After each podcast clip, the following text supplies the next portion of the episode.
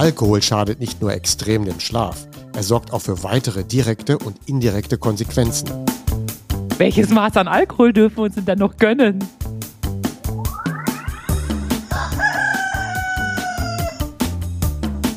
Die Schlafversteher. Mehr Verständnis für guten Schlaf, leichtes Lernen und erfolgreiches Arbeiten. Von Michaela von Eichberger und Andreas Lange. Disclaimer. Dieser Podcast ersetzt bei gesundheitlichen Problemen keinen Besuch bei einem Arzt oder einer Ärztin. Hallo Michaela, ich freue mich schon so auf das Thema, sei vorweg gesagt. Ähm, ist so eine richtig schöne Partycrasher-Folge. ähm, wie geht's dir denn so als Versuchskaninchen? Oh, sehr, sehr schlecht. Ich habe ja bis zwei Uhr morgens gearbeitet. Vorher war ich bis ein Uhr morgens auf einer Party, habe Alkohol getrunken, habe also so ein bisschen vorgearbeitet für deine für deine Folge hier. Und dann musste ich tatsächlich noch für eine Kundin arbeiten und mir geht's jetzt so schlecht. Ich habe, es fühlt sich an, als wäre mein Puls krass hoch. Und ich habe auch die ganze Nacht über die Aufträge nachgedacht, die ich gestern angefangen habe und heute Morgen finalisiert habe. Ich sag dir, ich fühle mich wirklich wie so ein Versuchskaninchen auf Dope. Ja, wirklich auch alle Sünden auf einmal. Ja, wirklich. Wenig Schlaf, viel Alkohol, Party und das alles unter der Woche. Und wie geht's dir? Du hast keinen Alkohol getrunken, getrunken wie ich dich kenne. Nein, ich habe keinen Alkohol getrunken. Ich habe höchstens zu berichten, in der Nacht davor äh, habe ich im Hotel geschlafen und hatte dann keine richtige Lust, mir die Schlafmaske aufzusetzen. Also die Maske, die dann vor Licht dämmt. Habe sie mir aber aufs Nachtkästchen gelegt. So, und dann kam es dann tatsächlich so, man sieht es dann wirklich dramatisch in der Schlafkurve. Um 5.30 Uhr wurde ich katapultartig geweckt. Na, dann schien dann quasi die Sonne hinein und da waren auch die Vorhänge so schlecht von mir gerafft, dass das wirklich da durchstrahlte und mir wirklich ins Gesicht schien. Und ich bin dann sofort auf, habe die Vorhänge noch gerichtet, habe mir dann die Maske auch aufgezogen und bin dann tatsächlich, sieht man dann in der Schlafkurve, wieder schön eingeschlafen und habe sogar noch eine Portion Tiefschlaf bekommen. Oh, sehr gut. Ja, ja, es geht mir genauso. In der Nacht, wenn es stockdunkel ist, da mag man die gar nicht aufziehen, weil man denkt, ach Gott, aber wenn am nächsten Tag dann die Sonne reinbrettert, das ist der blanke Horror. Ich bin dann auch total ja. wach. Und wir. Man hätte sie sofort aufziehen können, natürlich. Ja. Aber, aber genau, da war es ja dunkel und dann sieht man es vielleicht nicht an. Ja, genau. Und wir als Normalus oder tendenzielle Eulen, wir können ja auch Schlaf gut nachholen. Eine Lerche würde dann nicht mehr einschlafen wenn eine Lerche dann wirklich um 5, 6 Uhr geweckt wird und sie hat dann ihren normalen Rhythmus, dann wird sie nicht mehr einschlafen. Ach krass, die Armen. Da haben wir es ja gut. Es gibt übrigens wieder Zuhörer und Zuhörerinnen Fragen. Janice aus Wuppertal fragt, wir hätten in der letzten Folge überhaupt nicht die Snooze-Taste erwähnt. Hat das einen bestimmten Hintergrund? Also es hatte eigentlich keinen Hintergrund, weil es eigentlich so klar ist. ja, das heißt also, eine Snooze-Taste an einem Wecker, ich glaube, wir haben es auch schon ein paar Mal gesagt in Folgen davor, ist ein absolutes No-Go. Ja, weil den Körper und Gehirn mehrfach einschlafen zu lassen, dann fangen die ersten Phasen an des Schlafs. Die werden dann immer nicht zu Ende gebracht, weil der Wecker wieder weckt und das Gleiche dann mehrfach, äh, das versucht, also das verursacht eigentlich ein regelrechtes Hormonchaos die meisten Menschen und eigentlich jeder müsste sich danach müde, träge und schlecht gelaunt fühlen. Warum das so viele Leute tun, das ist dann eher ja so ein psychologischer Effekt. Man gönnt sich dann morgens noch etwas Bett. Aber keine gute Idee. Okay. Iris aus Emden fragt, was haltet ihr denn von einem Lichtwecker? Ja, lustig, dass wir es gar nicht äh, erwähnt haben in der Folge, aber wir müssen auch immer irgendwas zusammenstreichen und dann kommt dann doch immer wieder die Frage genau von dem, was man weglässt. das mit dem Lichtwecken ist so ein bisschen eine Typenfrage. Es gibt nämlich Menschen, die sind sehr lichtempfindlich und es gibt auch Menschen, die sind eher geräuschempfindlich und dann kann man je nachdem mit dem Instrument arbeiten. Für Lichtempfindliche gilt eher so, sobald das Licht auch nur ansatzweise heller wird, also genauso wie es bei mir auch in der Nacht gewesen wird, wachen Lichtempfindliche sofort auf. Ja, und dann hat man eigentlich nicht viel gewonnen, weil man stellt ja diesen Lichtwecker so ein, dass er ungefähr 20 bis 30 Minuten vor dem Aufstehen ja anfängt, immer heller zu werden. Aber wenn man das bei mir machen würde, 30 Minuten vorher leicht heller werden, wache ich ja sofort auf. Also habe ich gar keinen Effekt davon. Dann gibt es auch noch Leute, die das dann sich von diesem langsam heller werden überhaupt nicht beeindrucken lassen. Das wird es immer heller, heller und heller. Und dann geht am Ende doch, auch so ein Lichtwecker hat einen Notmodus, geht dann am Ende die Klingel, wenn die 30 Minuten um sind. Dann haben sie auch nichts gewonnen. Und bei manchen Menschen scheint das dann tatsächlich auch zu klappen. Ich würde aber immer sagen, auch ein Lichtwecker ist überhaupt nicht dafür geeignet, wenn zwei in einem Bett liegen. Ja, dann hat das, genauso wenig ist dann ja auch ein echter Wecker nicht geeignet. Deswegen unterstreiche ich da nochmal, dass es viel besser ist, sich am Handgelenk wecken zu lassen. Das verschont dann den Partner. Man kann dann aufstehen. Niemand anderes wird geweckt. Finde ich immer noch die beste Lösung.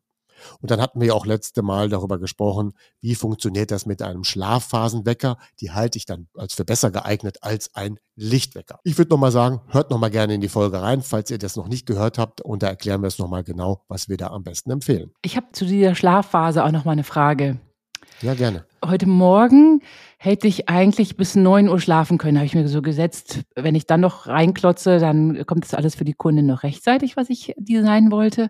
Ich bin aber um Punkt acht aufgewacht und dann wollte ich eigentlich noch ein Stündchen schlafen und dachte mir aber so, Mist, meine Schlafphase dauert wirklich verifiziert 90 Minuten. Macht das dann Sinn, jetzt noch 60 Minuten zu schlafen? Und während ich das so hin und her überlegt habe, dachte ich mir, ach komm, jetzt stehst du einfach um 8 Uhr auf und das ist dann auch gut so. Ich konnte schon schön reinklotzen. Aber wäre das da egal gewesen, dass ich die Schlafphase, in die ich ja dann nochmal reinfalle, verkürzt hätte, dass sie nur 60 Minuten gedauert hätte? Hätte ich diese Stunde mir noch gönnen können? Ja, die Stunde hätte man sich gönnen können, wenn man dann in einer Stunde in einer Leichtschlafphase geweckt worden wäre. Da du aber etwas zu spät gegangen, ins Bett gegangen bist, auch Alkohol getrunken hast, wissen wir ja nicht genau, was in dieser einen Stunde noch so alles passiert. ähm, so, ich würde dann auch eher empfehlen, dass man dann wirklich um 8 Uhr aufsteht und dann lieber am nächsten Abend dann frühzeitig zu Bett geht. Also nicht so viel Schlaf vorholt, weil das behindert dann ja auch wieder das nächste Einschlafen. Ja, aber du glaubst es nicht, heute Abend ist schon wieder eine Party. Aber ich werde keinen Alkohol trinken. Ich gelobe es hiermit feierlich. Okay, nehmen wir. Ist aufgezeichnet. ja. Das Thema der Woche. Alkohol und Schlaf und seine Langzeitfolgen. Ich beginne ja so ein bisschen damit, was Alkohol so grob macht und warum wir ihn vielleicht trinken. Ne? Also Alkohol wirkt ja enthemmend oder dämpfend und das funktioniert eben so, dass es die Informationsübertragung im Gehirn behindert. Ähm, dadurch haben wir ja auch weniger Wahrnehmung und haben auch weniger Reaktionsvermögen. Das ist alles das, was wir kennen und ist das auch egal, sondern wir nehmen das sogar in Kauf, wir finden es sogar gut. Und Alkohol wirkt auch so ein bisschen auf unsere Botenstoffe, auch speziell aufs Belohnungssystem. Und das Gehirn wird richtig aktiviert und das macht dann eben auch die sogenannte Suchtgefahr aus. Auch eine Suchtgefahr, weil wir dann ja immer häufig oder zumindest am Anfang des Alkoholkonsums wir das in der Gemeinsamkeit tun, dann schmeckt es vielleicht auch noch lecker und dann machen wir halt positive Erfahrungen so an dem Abend. Und bei vielen scheint, dass diese positive Erfahrung am Abend mehr prägt als die negative Erfahrung am nächsten Morgen. Mythos der Woche. So, Michaela, jetzt müssen wir mit ein paar Mythen aufräumen. Oh Gott, ich habe jetzt schon Angst. Ja, ich, das ist eine ganze Kaskade und ich musste wirklich die wichtigsten hier nur nehmen. Okay. Also fangen wir mal ganz einfach an, ohne dass ich sofort alles erkläre. Das kommt dann nach und nach in der Folge. Trotz Alkohol hätte man ganz gut geschlafen. Ja, das ist so ähnlich wie trotz Kaffee hätte ich gut geschlafen. Ja, das räumen wir später ab. Hm. Ein Gläschen Wein am Abend hat noch niemanden geschadet. Mhm. Da sage ich mal, oh doch. Aber ich ja. denke mir immer so, ein Gläschen Rotwein am Abend, das ist doch sogar gesund, sagen Ärzte. Das räume ich gleich auch als erstes auf. Echt? Ja. Und der Oberhammer, ein Gläschen Wein wäre sogar ein probates Mittel für besseres Einschlafen. Also Alkohol zu empfehlen, damit jemand leichter in den Schlaf fällt. Ja, das ist ja wirklich hanebüchend. Wir schlafen dann vielleicht tatsächlich leichter ein. Ja, das mag sein. Aber das, was dann stattfindet, ist kein richtiger Schlaf. Ne? Also was nützt es uns, vielleicht besser einzuschlafen, aber das, was dann danach stattfindet, ist eben kein echter Schlaf. Das kommt ja gleich als Thema. Und dann eben genau das, was du gesagt hast, ein Gläschen Rotwein, so generell gesprochen, wäre ja gesund wegen den tollen Inhaltsstoffen. Ja, das propagieren aber auch sogar Ärzte. Ich habe letztens einen Vortrag gehört von einem Arzt, der, der sogar meinte, man solle jeden Tag ein klein wenig Rotwein trinken. Ich will da jetzt kein Urteil mehr erlauben, aber das geht nicht. Okay, ja. das habe ich mir eigentlich also auch gedacht. Also das geht wirklich nicht. Ja. Ja. Also man könnte höchstens dem Wein Folgendes sagen. Also wenn, dann reden wir ja überhaupt nur über Rotwein. Alle anderen alkoholischen Getränke schließen wir schon mal komplett aus. Ja, da sage ich mal, ist nichts Gutes drin. Und egal, was da noch Gutes drin wäre, hat gar keine Chance. Meinetwegen der Wein und der Rotwein. Ja. Äh, Positiv will ich ihm jetzt mal nur halten, wenn wir Rotwein in Geselligkeit trinken, dann wirkt sich das ja auch positiv auf die Psyche aus. Und da gibt es eben auch oft den Beweis, dass Leute, die sehr lange leben, ab und zu mal ein Rotweinchen trinken. Dann sind sie sehr gesellige Menschen, natürlich leben sie gemeinsam, aber dann zahlt er das, das Soziale, das, die Gemeinschaft, äh, das nicht alleine sein auf das positive Konto. Aber nicht der Wein mit seinen Inhaltsstoffen. Hm. Ein Glas Wein das ist bei mir so ein Achtel. Ja, sind so. Äh, und darin sind 10 Gramm Alkohol enthalten. Und man kann erstmal generell sagen, ab 10 Gramm Alkohol fängt es an schon, dass man Schaden nimmt. Ja? Also trinke ich ein Schlückchen mehr als ein Achtel Glas Rotwein, definitiv führe ich dem Körper Schaden zu. Und von den anderen Sorten möchte ich gar nicht sprechen. Aber es ist nicht nur dieser Schaden, den ich dann anrichte, sondern ich schlafe ja danach auch schlechter und das müssen wir ja gleich nochmal erklären. Das heißt also, nur der reine Alkohol, da sagt man, ab 10 Gramm ist er schädlich, aber ich behaupte, grundsätzlich ist jeder Schluck Alkohol schädlich und das bestätigen ja auch schon neue Studien. Aber zurück zum Rotwein. Im Rotwein enthalten. Wissenschaftlich bestätigt. Da soll ja ein Stoff enthalten sein, der gut für die Zellen ist und ein Stoff, der uns jung halten soll. Ich glaube, den Stoff meinst du, richtig? Ja, genau. Wahrscheinlich ja. meinte auch den der Arzt in seinem Vortrag. Genau. Das ist dieses sogenannte Resversatol.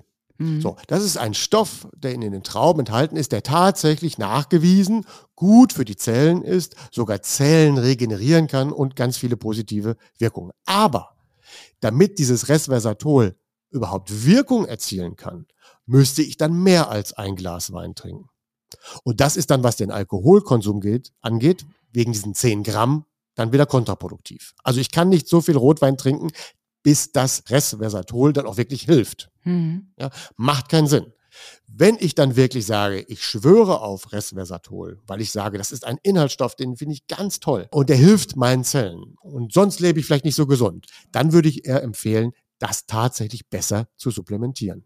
Und das geht. Man kann sich Tabletten das, damit holen. Genau, das geht. Praktisch. Und das ist sogar auch noch besser, als wenn ich sage, jetzt trinke ich dann eben keinen Rotwein, sondern ich trinke jetzt ganz viel Traubensaft. Mhm. Das ist auch keine Lösung. Da wäre zwar dann mehr Resveratrol drin, aber da ist dann wieder viel zu viel Zucker drin. Also wirklich, wenn man wirklich auf den Stoff schwört, dann supplementiert ihn besser. Es gibt da auch einen berühmten Schlafforscher, der hat dann mal ein Foto geschossen, wie viel Glas Wein man trinken müsste, damit das Resveratrol bei ihm hilft. Und es war vielleicht auch ein Altersforscher und das war dann wirklich eine ganze Kiste Wein. Oh Gott. Ja, das macht also gar keinen Sinn, ja, von, den, Sinn. von den Mengen, ne? also was ja. da drin ist. Ich werde das heute Abend auf der Party erzählen und sagen, komm, lass uns doch alle mit einer kleinen Tablette anstoßen. Ja, das ist doch schön. ich bin auf die Gesichter gespannt. Das beschäftigt alle. Kommen wir jetzt noch, bevor wir quasi auf die direkten Folgen kommen, erst zu den Langzeitfolgen von Alkohol. Zum Punkte Lebenserwartung. Da hatten wir ja schon mal eine Folge, wie können wir schön richtig alt werden? Und was, wie hilft uns der Schlaf? Und dazu habe ich jetzt zwei Schätzfragen für dich vorbereitet, Michaela. Mhm.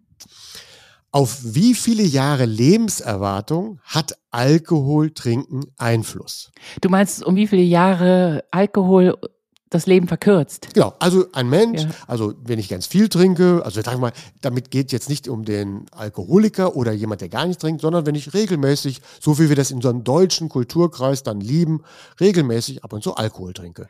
Wie viele Jahre plus minus hat das Einfluss? Minimum minus vier Jahre, oder? Es hat Einfluss zwischen 10 und 16 Jahren, bezogen auf das gesamte Leben. Ach, du also wenn ich ab ab, sagen wir mal, jugendlicher trinke bis zum Alter, hatte das auf mich in meiner Lebenserwartung einen Einfluss von 10 bis 16 Jahren. Trinke ich nur die Hälfte meines Lebens, ist die Wirkung geringer. Trinke ich mehr, ist die Auswirkung halt länger. Kommt jetzt auf die Menge an, auf die Dosis, wie ich damit umgegangen bin. Aber im Extrem, also wenn einer zu regelmäßig häufig Alkohol trinkt, ist es halt so viel gewesen. Und wenn einer ganz, ganz selten trinkt, dann hat es vielleicht keine Auswirkungen und er spart sich diese Minusjahre. Man kann ja auch ein paar Jahre wieder gut machen durch andere Effekte, aber auf dem Konto zahlen wir absolut negativ aus. Jetzt die zweite Frage. Ich hatte gesagt 10 bis 16 Jahre. Eins gilt für Männer und eins gilt für Frauen. Oh, also 16 Jahre gilt wahrscheinlich für Männer und 10 Jahre für Frauen. Nein, es ist umgekehrt. Was? Oh mein Gott. Ja, also die 16 Jahre Einfluss auf die Lebenserwartung hat Alkohol bei Frauen. Und das erklärt auch so ein bisschen, warum Männer im Schnitt ja auch, was die Lebenserwartung angeht, ja immer fünf, sechs, sieben Jahre auch in Deutschland hinterherhängen. Einmal gehen Männer weniger zur Vorsorge, dann leben Männer auch ein riskanteres Leben und dann trinken in dem Schnitt Männer häufig regelmäßig Alkohol, als Frauen dies tun. Und wenn das sogar so viel Auswirkungen hat, dass bei Frauen das sogar 16 Jahre ausmacht, dann sieht man das, wie viel Gesundheit es auch für eine Frau bringt, wenn sie keinen Alkohol trinkt. Was ist denn eigentlich die erlaubte Menge? Wahrscheinlich nehme ich jetzt wieder eine Frage vorweg. Ja, eine erlaubte Menge, die gibt es gar nicht für mich, ja, sondern ich will das nachher ein bisschen ins Verhältnis setzen. Eine erlaubte Menge, die häufig geschrieben wird, ist eben dieses eine Glas. Mhm. Ja, also ein Glas 0,2 Bier oder ein Achtel Liter Wein. Dann würde man noch unter diesen 10 Gramm bleiben. Mhm. Aber neue Studien haben ergeben, dass jeder Schluck Alkohol Gift für die Zellen ist. Mhm. Und besonders für unser Gehirn, für die Zellen im Gehirn. Genau. Wenn wir das gewusst hätten. Wann ist denn Alkohol im Laufe unseres Lebens wohl am schädlichsten? Diese eine Frage habe ich doch.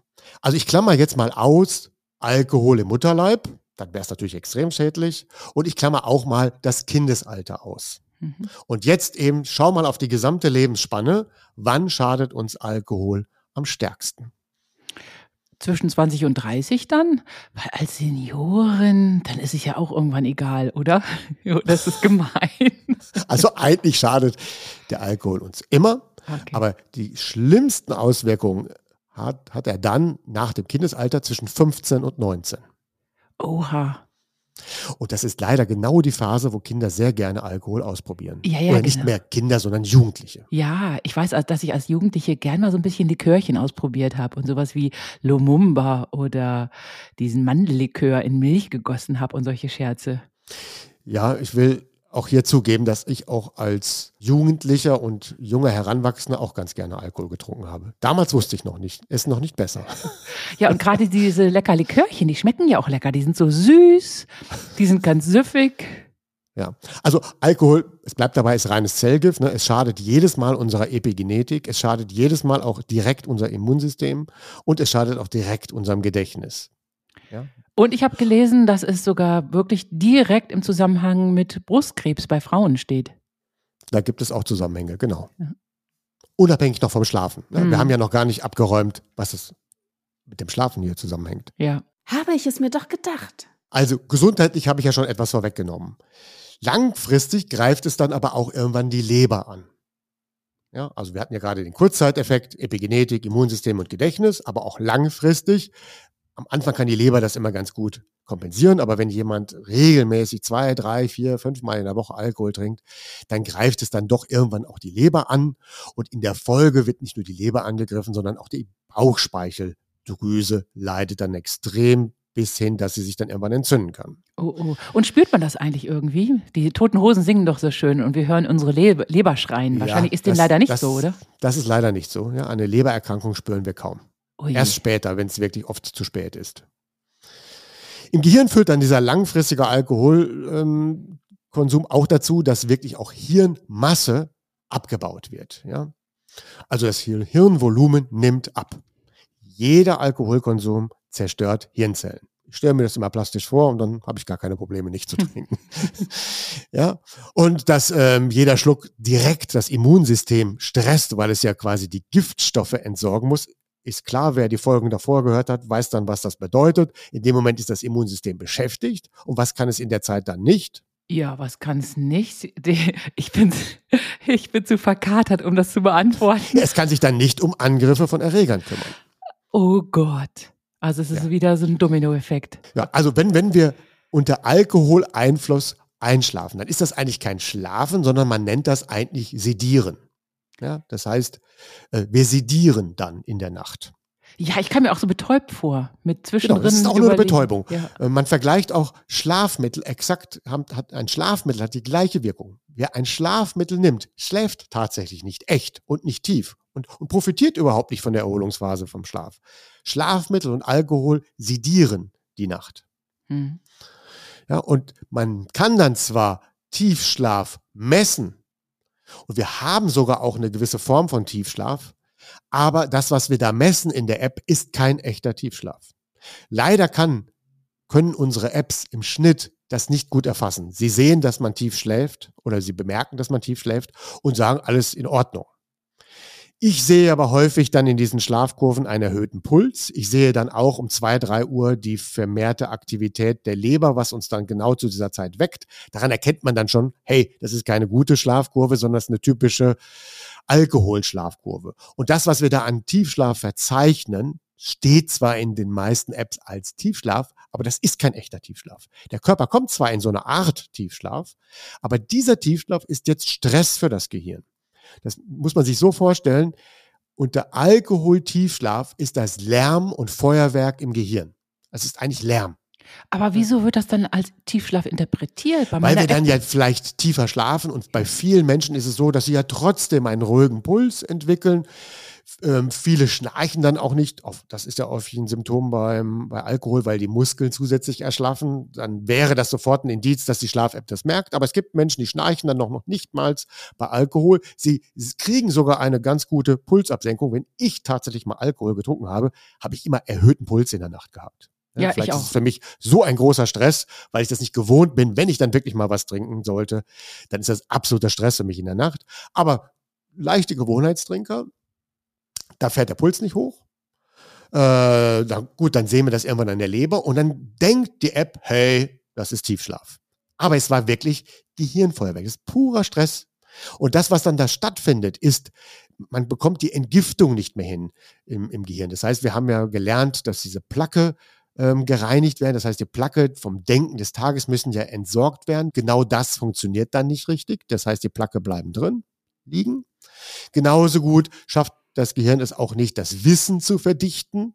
Ähm, auch dabei wird es gestört, eben durch diesen Lärm. Das, was wir dann abspeichern in der Nacht, sind eigentlich Fehlspeicherungen. Ach du Schreck. Also wer gelernt hat am Tag vorher, hört nochmal die Folge zum Lernen, der zerstört das Gelernte ja, man sagt ja zu rund 50 Prozent. Verstehe, ja. Ich bin ja heute Morgen aufgewacht nach fünf Stunden und 45 Minuten Schlaf nur und drei Stunden und neun Tiefschlaf. Und ich habe mich schon gewundert, weil ich mich gar nicht so gefühlt habe. Also ich fühlte mich, als hätte ich gar keinen Tiefschlaf gehabt. Und dem war auch so. Genau, das war dann zwar Tiefschlaf im Sinne der App, aber hier, weil du ja weißt, du hast Alkohol getrunken, kannst du dir diese drei Stunden leider nicht als Tiefschlaf verbuchen. Verbuch sie als Null Tiefschlaf. Ja, und die App sagt auch, mein heutiges Befinden sei niedrig und die Schlafenergiebewertung gering. Genau ja. so fühle ich mich. Da trifft sie genau ins Schwarze. Da trifft sie ins Schwarze, weil eben deine App auch noch die Herzwerte misst. Und dann nimmt es genau das zur Erkenntnis, wie es dir geht. Also der Schlaf wirkt sich ja aufs Herz aus, aber wie es dir geht, das macht diese App eher am an den Herzwerten fest. Sehr gut. Das heißt, eigentlich ist es ein gutes Zeichen, dass mein Puls sich erhöht hat. Normalerweise ist er ja immer so um die 50 und diese Nacht war der um die 55 genau. und ist dann aber auch wieder abgesunken irgendwann. Aber das ist ein gutes Zeichen, dass mein Puls noch darauf reagiert. Richtig. Und wenn er dann der Puls abgesunken ist in der zweiten Schlaf und in der zweiten Hälfte der Nacht, ja. dann kriegen manche dann doch noch so eine Art REM-Schlaf wenigstens hin. Ja, aber auch äh, dieser REM-Schlaf ist dann nicht so gut, wie man ihn halt äh, sonst kennt. Das heißt, das, was da vernetzt wird und verarbeitet wird, ist auch gestört quasi dadurch, dass wir immer vielleicht noch einen Restalkohol haben. Man müsste den ganzen Alkohol abgebaut haben, damit wir noch in der restlichen Nacht ganz guten Schlaf bekommen. Und das würde ja nur funktionieren, wenn wir es bei einem Glas belassen und dieses eine Glas nicht zu spät trinken. Das Erschreckende war, es war nur ein Glas, das aber wirklich sehr spät. Es war ein winziges Glas Rotwein. Ich vertrag gar nichts mehr. Dank dir. Ja, toll. jetzt werde ich dafür noch ja. angegriffen. Kommen wir jetzt zu den Folgen des schlechten Schlafs. Ja, wir hatten bis jetzt quasi mehr oder weniger nur so direkte Folgen angesprochen. Wiederholung muss sein. Jetzt sprechen wir mal eher das an, wenn uns der Schlaf verwehrt wird wegen dem Alkohol. Ja? Also wenn wir unter Alkohol schlafen, dann sedieren wir ja eher und generieren darüber einen Schlafmangel. Und was bei Schlafmangel passiert, das kennen wir ja dann schon. Ja? Das ist dann, ähm, wir haben dann eine reduzierte Immunabwehr, Die wichtige Gehirnspülung findet dann nicht statt.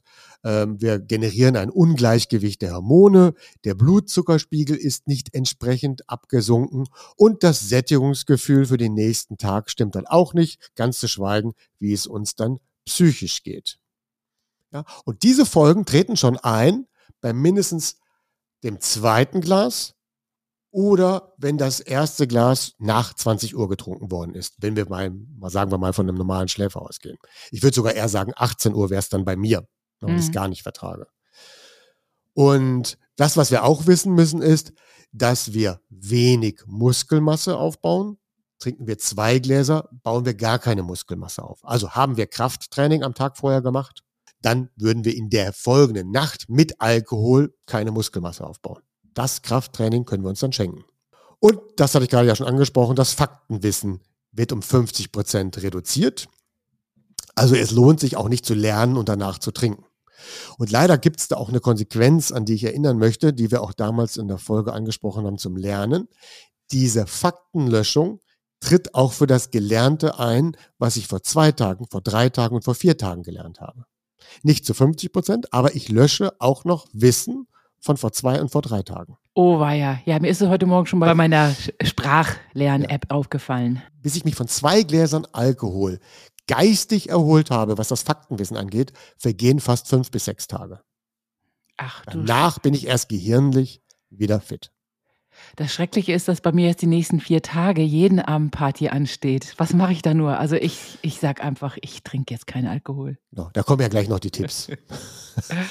Ist das wirklich euer Ernst? Es gibt jetzt noch sonstige Folgen für die Nacht durch den Alkohol. Die fallen mir gerade noch ein. Normalerweise würde die Leber ja eine Entgiftung vornehmen von dem, was wir sonst so am Tag angesammelt haben. Haben wir dann aber Alkohol getrunken, ist der Alarmmodus hinsichtlich des Zellgifts Alkohol so hoch, dass dann die Leber erstmal vorrangig nur das oder den Alkohol abbaut. Also bekommen wir dann keine sonstige Entgiftung in der Nacht. Und dann müssen wir auch noch häufiger auf die Toilette, wenn wir Alkohol getrunken haben. Das heißt, wir werden dann ja nochmal zusätzlich geweckt in der Nacht. Hast du eine Ahnung, warum? Wahrscheinlich, weil so eine Art Entwässerung entsteht. Oder hattest du es gerade gesagt? Mein Gott, ich merke, ich bin total verkatert. Nee, ich habe es noch nicht verraten. Ich habe es nicht verraten, aber da liegst du schon relativ nah. Viele sagen, nein, ich muss ja nur deswegen häufiger auf Toilette, weil ich dann auch abends viel getrunken habe. Das könnte ein Grund sein, aber der Hauptgrund ist eher, dass wenn ich Alkohol trinke, hemmt es ein zuständiges Hormon, was für die Wasserspeicherung und Einlagerung zuständig ist. Ach so.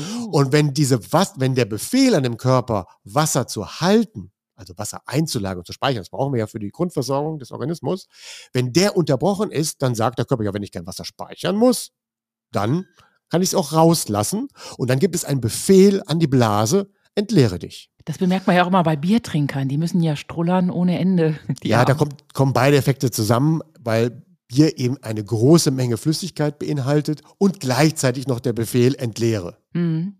Ja, das funktioniert dann ja auch bei Bier während des Tages. Mhm.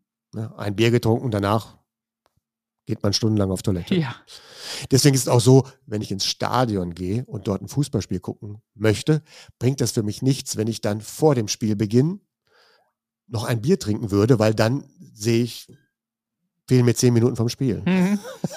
weil man dann ja häufig lange anstehen muss und dann, und dann, man weiß ja auch nicht genau, wann man auf Toilette muss und das ist mir das Spiel zu schade. Mhm. Ist eh unsinnig, im Stadion Bier zu verkaufen. Ja, in, in, den meisten Ländern ist das verboten. Ja, das will ich jetzt nicht verurteilen. Ich akzeptiere das sogar als Kulturgut. Mein Tipp wäre, trinkt dann besser nach dem Spiel. Ja. Dann seht ihr wenig auch wenigstens die gesamten 90 Minuten und müsst euch nicht in diese Toilettenschlangen anstellen. ja, wie komme ich denn jetzt da drauf? Unser Tipp der Woche. Eines vorweg gesagt, so zwischen 17 und 24 hatte ich gerade schon erwähnt, habe ich auch selbst mal getrunken. Aber danach ist es kontinuierlich immer weniger und weniger geworden. Und seit rund zehn Jahren kann ich eigentlich davon sprechen, dass ich eigentlich ein Nicht-Alkoholiker bin oder ein konsequenter Nicht-Alkoholiker bin. Ich komme vielleicht im Jahr auf fünf Gläser Alkohol. Hm. Die verteile ich mir dann ganz toll. ja, so. Deswegen meine Tipps. Der, der erste Block der Tipps ist der grundsätzliche Minimalismus. Mhm. Meine Empfehlung ist am besten nie allerneuesten Studien sagen jetzt auch, vergisst diese 10 Gramm. Jeder Schluck Alkohol ist reines Zellgift, also ist die Empfehlung null. Ist natürlich schwierig durchzuhalten, ist mir schon klar, in, vor allem in unserem Kulturkreis. Deswegen wäre dann der softe Tipp, nicht mehr als ein bis zweimal im, was schätzt du? Monat? Monat. Du hast da wunderbar den Artikel schon vorgegeben. Ein bis zweimal im Jahr fände ich auch ein bisschen krass. Ja, also manche sagen ja nicht mehr als ein bis zweimal in der Woche. Aber wir haben ja gerade gelernt, wir brauchen ja mental fünf bis sechs Tage, bis wir uns von einem einmaligen Alkoholkonsum erholt haben. Äh, was das Gehirn angeht, würde ich jede Woche ein bis zweimal trinken, werde ich mein Gehirn nie auf Spitzenleistung kriegen wenn, wenn das ein Anspruch ist. Und wenn ich dann sage, ich trinke nicht häufiger als ein bis zweimal im Monat, dann würde ich sagen, dann trinkt lieber an einem Abend beide Gläser und dann trinkt ihr nur einmal. Das nächste wäre tatsächlich Wein besser als Bier. Dem stimme ich ja zu. Und nicht später als 20 Uhr.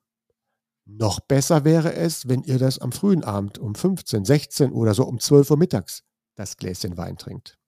Weil dann habt ihr es wirklich abends abgebaut und es hemmt nicht euren Schlaf. Und du hattest mir auch mal den Tipp gegeben, nicht an zwei Tagen hintereinander zu trinken. Genau, nie zwei Tage hintereinander trinken, weil wir ja gelernt haben, weil nach der ersten Nacht Alkohol baue ich ja keine Immunabwehr auf. Gehe ich dann wieder zu einer Party und treffe viele Menschen, dann ist ziemlich sicher, dass ich mich in der zweiten Nacht dann so anstecke, dass ich dann häufig krank werde. Also zwei Tage hintereinander trinke, Trinker, das hattest du ja selbst schon ausprobiert. Ja. Da folgt relativ häufig sicher eine Erkältung oder eine andere hm. Magenverstimmung. Man kann natürlich auch Glück haben, aber wenn ihr trinkt, dann wäre es wenigstens ein Tag Pause, dass in der Nacht danach das Immunsystem sich wieder aufbauen kann. Hm. Genauso gut vor dem Impfen und nach dem Impfen eine Woche Alkoholpause. Egal bei welcher Impfung. Egal bei welcher ja. Impfung. Ja, wir haben ja auch ganz normale Impfungen. Weil wenn ihr wirklich eine tolle Impfwirkung erzielen wollt, ja, leider sagt man das in keinem Beipackzettel. Und, da, und auch während der Corona-Pandemie hat das so niemand richtig ausgesprochen, weil wen kann man das schon antun, eine Woche vorher und nachher nicht trinken? Ich könnte es auch ganz genau erklären, was da passiert in den Tagen vorher und nachher, warum dann Impfen nicht so wirkt. Aber ich lasse es jetzt mal dabei. Mhm. Wichtig ist nur für euch, vor dem Impfen und nach dem Impfen, egal welche Impfung, kein Alkohol. Sagt das auch den Kindern oder den Jugendlichen. Wenn ihr wisst, dass ihr am Abend trinkt, dann schenkt euch natürlich vorher den Kraftsport oder auch den Ausdauersport, weil beides hat keine große Wirkung, weil wir können da nicht regenerieren und dann war der Sport umsonst. Am nächsten Tag ist dann tatsächlich in Ordnung, wenn ihr dann Sport macht. Also, wenn ihr jetzt aufteilen wollt, ihr wollt jetzt mal Sport machen und müsstet jetzt entscheiden vor dem Alkohol oder nach dem Alkohol, dann macht ihr tatsächlich besser nach dem Alkohol. Ah, okay. Ja, aber übertreibt es nicht, denkt dran, das Immunsystem ist ja ziemlich unten. Ja, ja. Und durch Sport wird es ja auch ein bisschen herausgefordert. Genau. Ja. Und deswegen darf man es dann auch nicht übertreiben. Übrigens weiß ich jetzt, warum ich mich jetzt heute so wirklich total verkatert fühle, obwohl ich ja nur ein Glas Wein getrunken habe. Wahrscheinlich wäre das alles halb so wild, wenn ich wenigstens acht Stunden geschlafen hätte. Aber ich konnte ja nicht acht Stunden schlafen, sondern nur fünfeinhalb, weil ich sofort früh aufstehen musste, um zu designen. Das heißt, das ist ja dann für sich genommen, selbst wenn ich keinen Alkohol getrunken hätte, schon mal so ein Zustand wie betrunken sein. Hattest du mal Das ist jetzt beides. Also nur wenn nur weil du acht Stunden im Bett gelegen hättest, hättest du ja trotzdem nicht acht Stunden Schlaf bekommen, weil du hattest ja ganz zum Schluss dieses Gläschen Wein getrunken. Nein, nein, nein. Ich meine jetzt, wenn ich keinen Alkohol getrunken hätte und nur fünfeinhalb so. Stunden Schlaf bekommen hätte, das ist ja schon so ein bisschen wie betrunken sein quasi. Das ist auch ein bisschen wie betrunken sein, ja. genau. Jetzt habe ich also doppelt. Und deswegen äh, habe ich jetzt zwei Gläser Wein sozusagen in der Rechnung heute.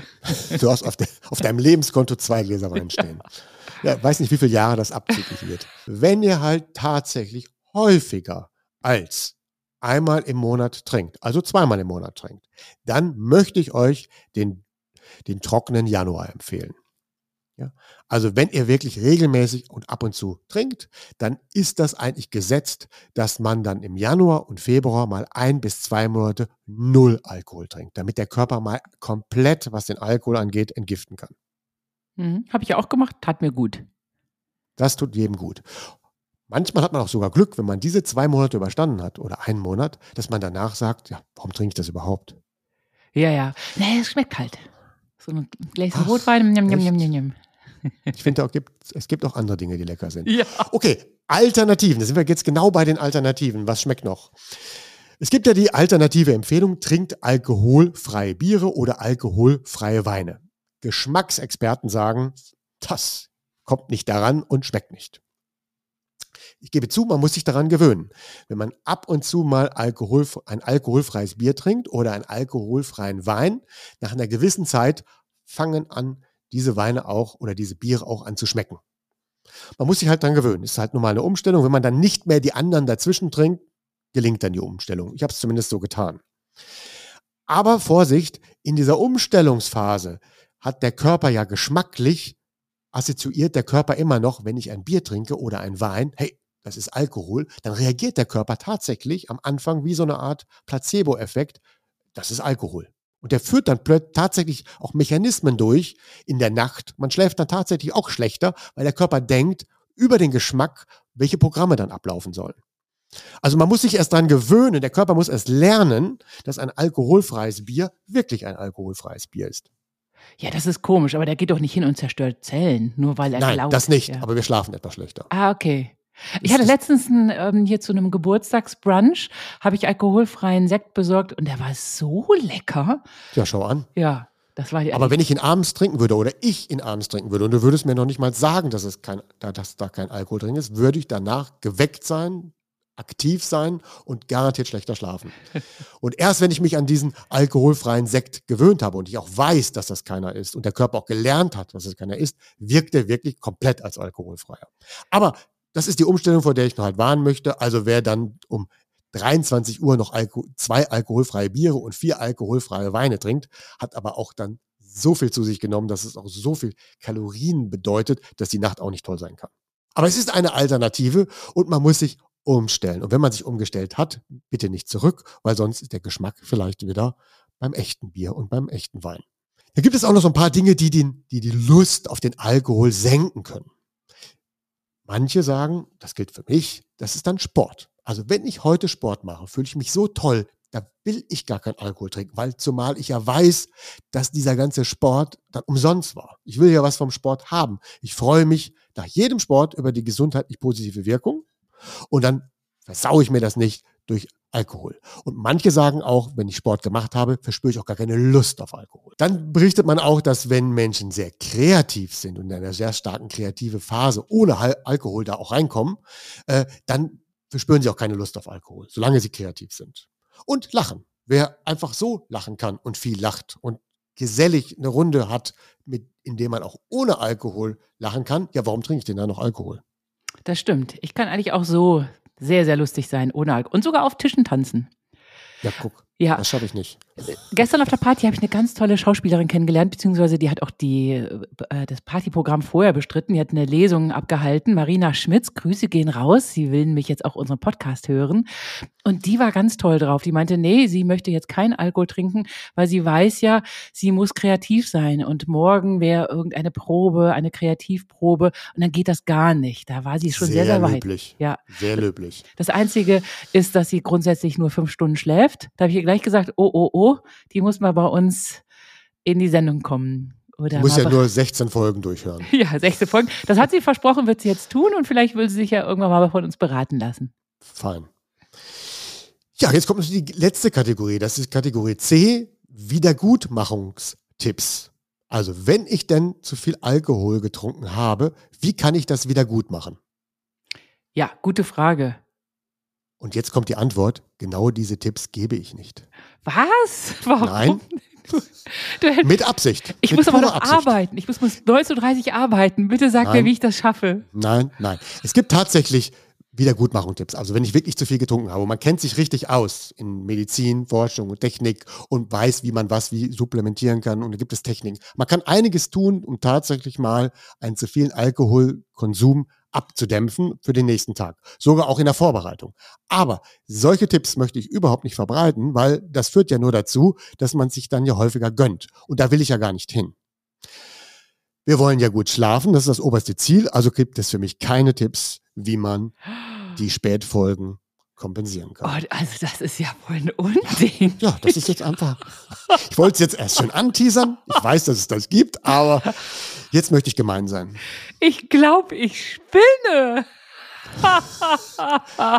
Und so hast du keine andere Möglichkeit, als auf deiner Reise in die Schweiz Ja. ein bisschen die Abstinenz zu üben. Ja, zumal morgen diese Party, die dreitägige Party, mit einer Weinverkostung anfängt. Was mache ich?